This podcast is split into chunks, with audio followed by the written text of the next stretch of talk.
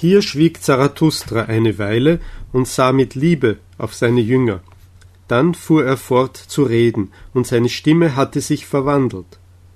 Bleibt mir der Erde treu, meine Brüder, mit der Macht eurer Tugend. Eure schenkende Liebe und eure Erkenntnis diene dem Sinne der Erde.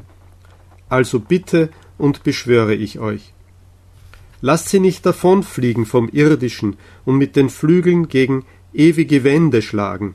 Ach, es gab immer so viel verflogene Tugend.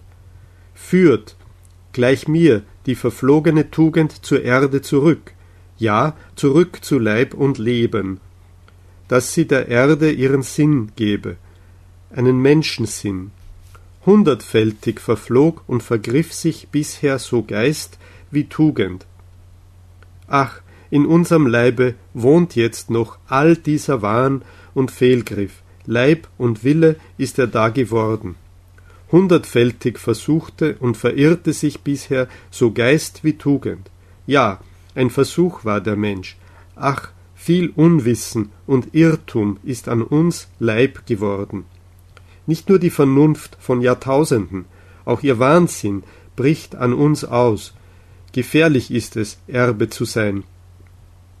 Noch kämpfen wir Schritt um Schritt mit dem Riesen Zufall, und über der ganzen Menschheit waltet bisher noch der Unsinn, der ohne Sinn.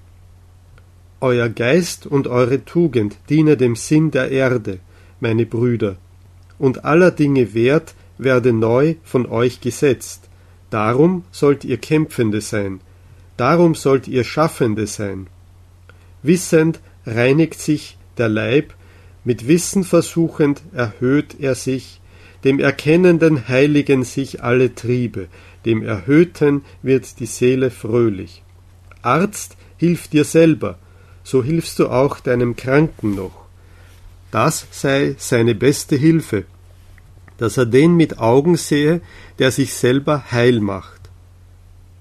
Tausend Pfade gibt es, die noch nie gegangen sind, tausend Gesundheiten und verborgene Eilande des Lebens, Unerschöpft und unentdeckt ist immer noch Mensch und Menschenerde.